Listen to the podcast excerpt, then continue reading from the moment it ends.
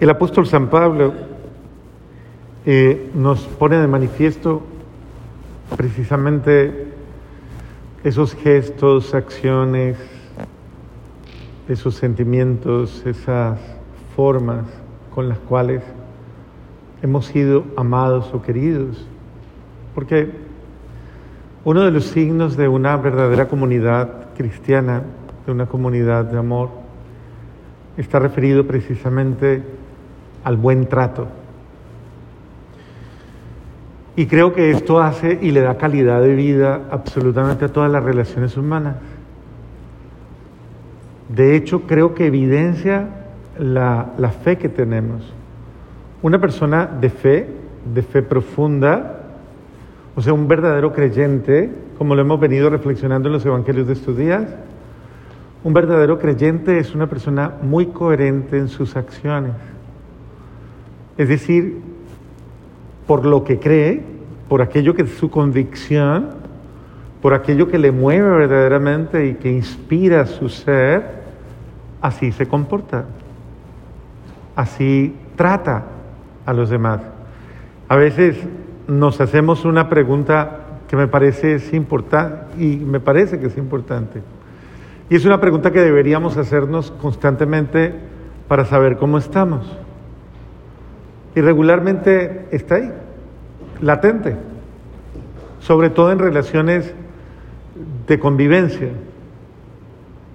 La pregunta es básica, fundamental. Y ustedes la pueden hacer ahorita, si quieren háganla, les va bien. Pregúntenle a la persona con la que vino, ¿usted me ama? ¿Usted me quiere? ¿Sí? Ahora hágale la segunda pregunta. Entonces, ¿por qué me trata así? Dígale.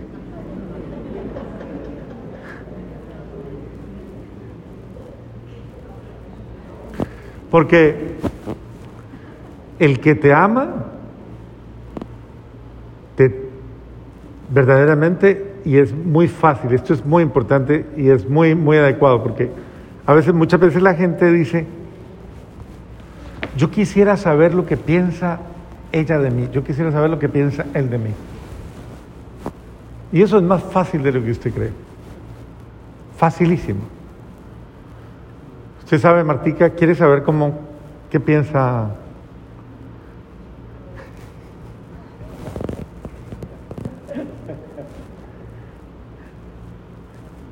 ¿Quieres saber qué hay en esa mentecita, en esa cabecita? ¿Qué piensa de ti? Es fácil, sencillo. ¿Cómo es? José quiere saber qué piensa Patricia de usted. ¿Sí? Y no tienen que buscar un brujo ni una bruja, ni tienen que buscar un rezandero, ni, ni tienen que poner la, la bola la bola esa. No sé si algunos tienen bola en la casa de pronto de, de cristal. No sé, no, pregunto, yo no estoy diciendo nada mal, no lo sabe. Ah, ¿usted quiere saber qué piensa el otro de usted? Es facilísimo. Mire cómo le trata.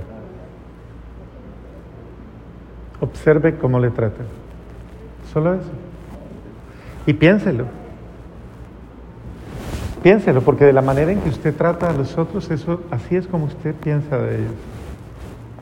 Usted los valora verdaderamente o no. Y creo que el apóstol está refiriéndose a eso, al buen trato, a las buenas, las buenas maneras, las buenas formas. Yo creo que todos anhelamos que nos traten bien, ¿cierto? Todos esperamos que nos traten bien, porque nos lo merecemos. O sea, de hecho, a veces lo decimos, lo decimos hasta con cosas que valen mucho para nosotros. Dice, ay, trátemelo bien, trátemelo bien, trátemelo.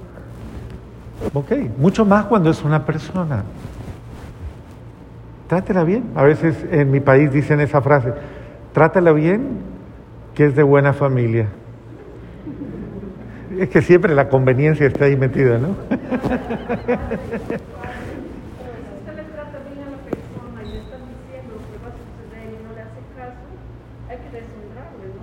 ¿Hay que qué? Hay que deshonrarle. Porque hay, hay veces uno se le quiere bastante a la persona y se le dice lo que le va a suceder o que no haga lo que no tiene que hacer, no te hace caso, ¿qué hay que hacer ahí? Ahí.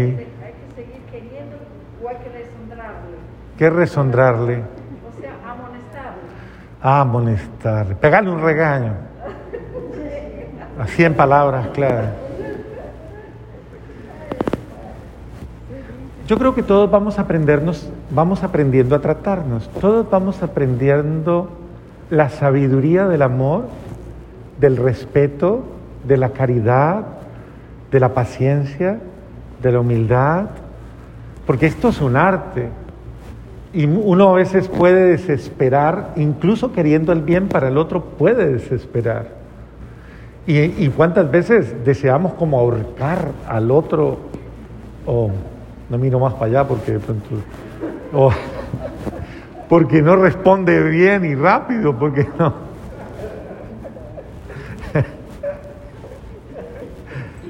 Quisiéramos que la persona haga lo que queremos y de la manera más rápida. Y, y, esto es un arte, porque es el arte de aprender a amarnos y no como yo quiero amar, sino como el otro se merece ser amado. Y tenemos que aprender los unos de los otros, o sea, tenemos que aprender. Y todo el mundo es diferente. Hay personas a las que tú les puedes decir las cosas o expresar las cosas de una manera. Y tranquilos, hay otros que se las expresan de la misma forma y se hieren, se sienten, se duelen. Porque cada persona es absolutamente diferente. Por eso les digo, amar es un arte. Tú no puedes imponer y a veces hay gente que comete el error de decir, pero es que yo soy así, yo soy así. Sí, usted es así, pero cambie, porque pues, Dios mío, le hace daño a todo el mundo. Y entonces, eh, no todo el mundo tiene que aguantarse, tus formas de pronto, un poquito faltas de como de pulimiento, faltas un poquito de mayor delicadeza, de mayor... Es, es, esa es la vida, o sea, es calidad de vida. Y yo pienso que de lo que el apóstol Pablo nos está hablando es de eso, calidad de vida. Sin duda se acuerdan de nuestros esfuerzos y las fatigas pues trabajando de día y de noche a fin de no ser una carga para nadie, los hemos predicado el Evangelio de Dios. O sea, el buen trato es el no mortificar a nadie, no ser una carga para nadie, no, no perturbar a nadie, es querer, eso es amor, o sea, la forma en que yo trato a las personas. Ustedes son testigos también y Dios lo es de la forma tan santa, justa y reprochable como nos hemos portado con ustedes los creyentes. Este es un medidor muy claro, ¿cómo me porto yo contigo? ¿Cómo nos portamos mutuamente?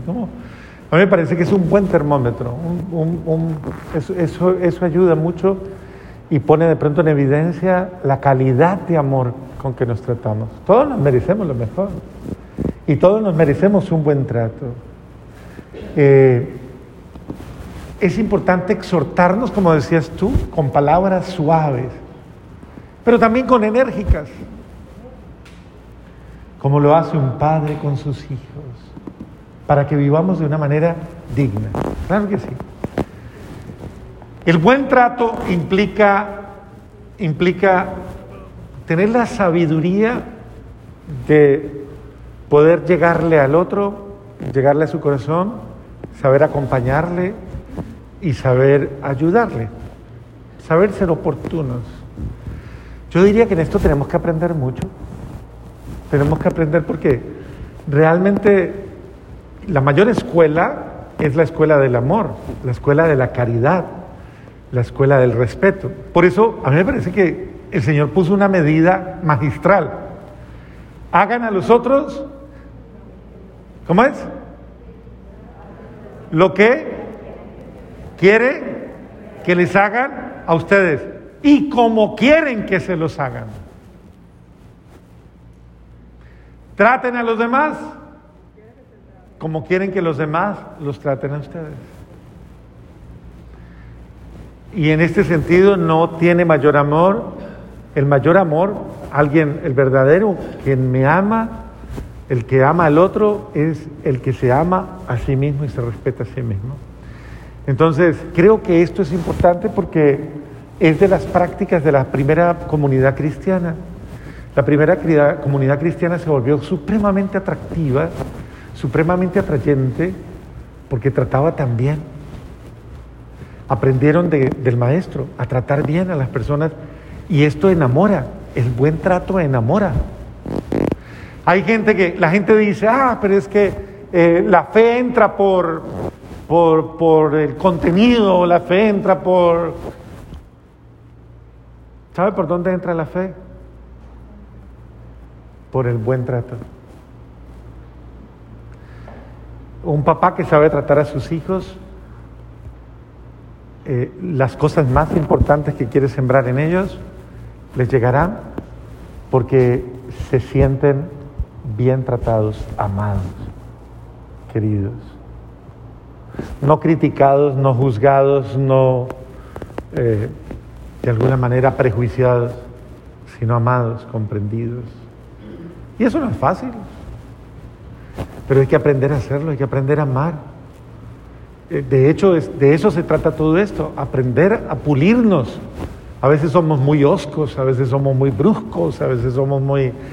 Y, hay gente que hasta dice, ah, pero es que yo soy franco y digo las cosas como soy franca, es que yo soy sincero. Sí, pero oiga, suavícela, póngale un poquito más de colorcito, póngale ¿Por qué tiene que ser tan áspero o tan áspera? Eh, yo pienso que hay que, en ese sentido, todos debemos, todos debemos saber brindarnos las condiciones favorables para que cada persona pueda actuar libremente, no coaccionada. ¿Cuántas veces utilizamos la fuerza de nuestras palabras o de nuestro temperamento, de nuestro carácter o de nuestras ideas o de nuestras posturas o de nuestras posiciones para constreñir al otro, para obligar al otro a hacer algo? ¿Y cuántas veces vamos contra la libertad de la otra persona? Y la gente hace las cosas porque le toca. Porque si yo no lo hago, ¿quién se aguanta después a esta señora? ¿Quién se aguanta después a este señor? ¿Quién se aguanta el problema después? Es. Entonces, es como tener el arte, aprender a... eso, aprender a hacer las cosas con tal calidad que la otra persona en ningún momento se sienta maltratada. Hay frases que se van acuñando con las cuales las personas ya le van diciendo a uno, ¡ey! Pare, pare, pare, pare. Te están diciendo, te dicen muy delicadamente, de eso no me gustaría hablar. O creo que eso es personal. O no sea, más, otras que ya se ven más dicen, no seas invasiva, no seas invasivo.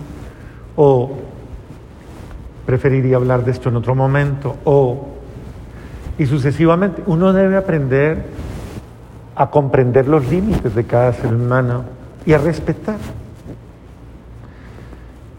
Eh, es una forma de amar. Nunca violentemos a nadie. Nunca constriñamos a alguien o lo obliguemos o forcemos a nadie. Ni siquiera con las cosas más buenas. Es que lo que yo quiero hacer con usted es lo mejor, pero usted por qué no me entiende que yo lo que es que ni con, ni con el sentimiento de hacer algo bueno usted puede forzar a nadie.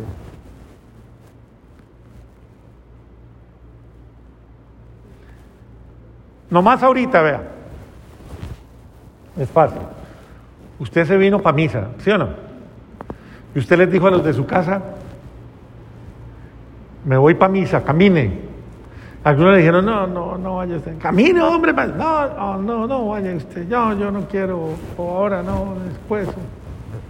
Bueno, usted se vino ahí en medio de la cosa y a veces estuvo fricción ahí. Se vino para misa. Su casa quedó en paz, ¿sí o no?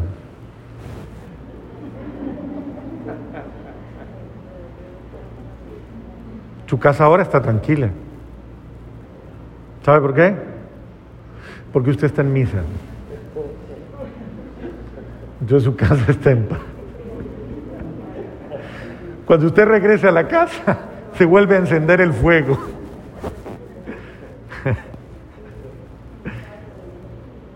Muchas veces llegamos allá y le echamos en cara a las demás personas nuestra fe. Es que como usted no va a misa, es que como usted no reza, es que como usted...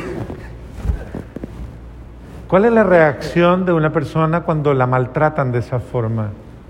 Le coge aversión a Dios. Preguntas muy sutiles. ¿Y usted cuánto hace que no se confiesa? Pero Dios mío, ¿acaso usted el confesor o la confesora? ¿Usted que le quiere que le digan la respuesta grosera? Le pueden decir fácilmente, respétenme, es, es mi intimidad. Ni siquiera el amor se impone. Hay que respetar. Eh, si uno quiere que la gente reciba de buena manera las cosas, tiene que hacerlo con la dignidad de lo que aquello, de lo que voy a dar, se merece. Es como la noticia cuando una pareja por primera vez tienen un, bebé, o, o, la segunda, no sé, o la tercera. Regularmente ese tipo de noticias son noticias muy, muy, muy importantes para una pareja, para un hogar. Y hay gente que se inventa las maneras más lindas y más hermosas para decirle la esposa, comunicarle al esposo que está embarazada. Porque eso que voy a decir es tan importante que merece que yo lo diga de la manera más hermosa o más delicada más. Y la persona también espera la respuesta. Yo he escuchado tantas heridas en relación con eso heridas de parejas, heridas de cuando esa noticia llega sobre la alegría o no la alegría de, de tener, de ser padres. Eh, de la misma manera uno lo que va a decir, no lo diga de cualquier forma. Le puedo hacer una pregunta con la que no quiero mortificarlos, pero creo que vale la pena pensar. Usted era más delicado, más prudente, más delicada, más prudente, más sutil, más para decir las cosas antes de casarse o después de casarse. No, no, no, pregunto, pues para los que son casados o para los que son...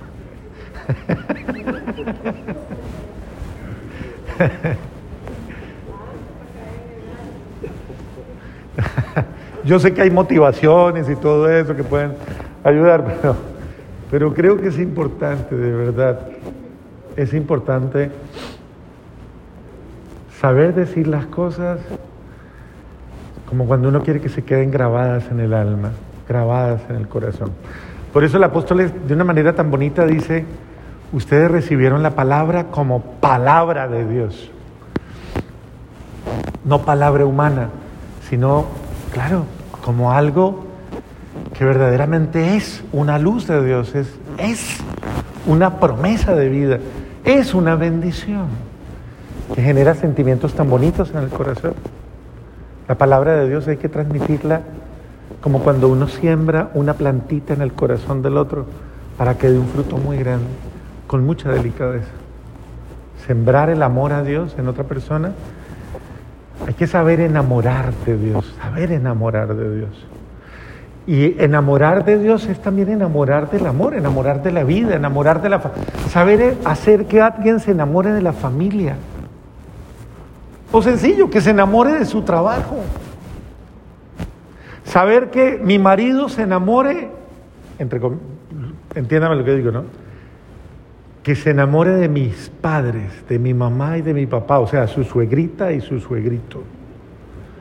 ¿Cierto? Y usted igual, que ella se enamore de su suegrito y su suegrito.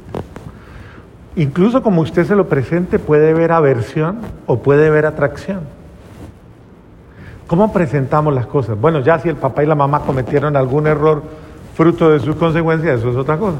Pero la cosa está como tú presentas de la misma manera, cada, cada lo que nosotros expresamos debe ser expresado como una buena noticia, una buena nueva en mi vida. Cada uno de hecho de nosotros debe ser buena nueva para el otro, buena noticia. La noticia de que vienes, la noticia de que estás conmigo, la noticia de que nos visitas.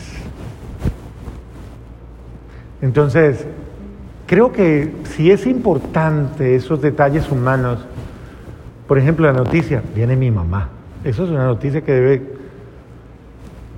debe caer bien, ¿no?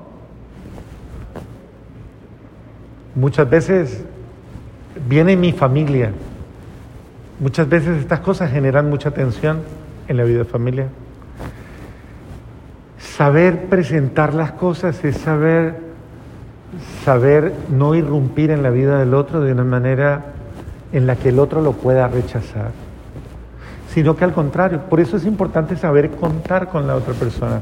Muchos de los problemas que suceden en, la vida de relación, no solamente en pareja, sino en la vida de interacción, es que a veces no tenemos la delicadeza de contar con la otra persona, de saber qué piensa, qué siente, qué le parece. Y es una forma de subyugarnos, porque es una forma de, básicamente contar contigo. Tú te sientes bien cuando alguien te tiene en cuenta y te dice, oye, ¿tú qué piensas? ¿Qué te parece? Eso es importante, eso es buen trato. Y en esa medida nosotros debemos tener buena calidad. Ser buenos por dentro y ser buenos por fuera. No parecer buenos. Hay gente que parece buena. Pero ahí sí, como decía un amigo mío que ya está en el cielo, decía, cuando yo le decía, tan buena esa persona, mira, así en buen caleño, ¿no? Porque uno, ah, entonces decía, me decía, fulano es bueno, ¿ah? viví con él. Entonces hay gente que parece buena. Yo le hago la pregunta a usted, ¿usted parece bueno? ¿Parece buena? ¿O es verdaderamente buena? ¿Es verdaderamente buena? ¿O es pura apariencia? A Jesús le duele la apariencia. Por eso ese texto es fuerte. Le duele la apariencia, la hipocresía. Él no quiere que seamos eh, desleales con nosotros mismos, que seamos honestos. No finja, no simule, no aparente, no dramatice. ¿Cuánta gente hay que uno no sabe si lo están saludando verdaderamente porque están felices o porque, no sé.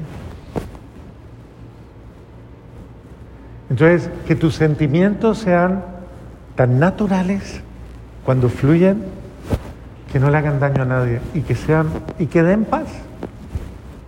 En ese sentido, pidámosle al buen Dios que nos dé la gracia de ser mejores cada día, pero que nuestras acciones nos revelen, revelen que yo sí soy una persona buena. O que estoy mejorando en todos los detalles, en paciencia, en humildad, en comprensión, en docilidad, en humildad. Y en todos esos detalles que dan generalmente esas condiciones favorables que hacen bien y que hacen sentir cómodo a los unos con los otros.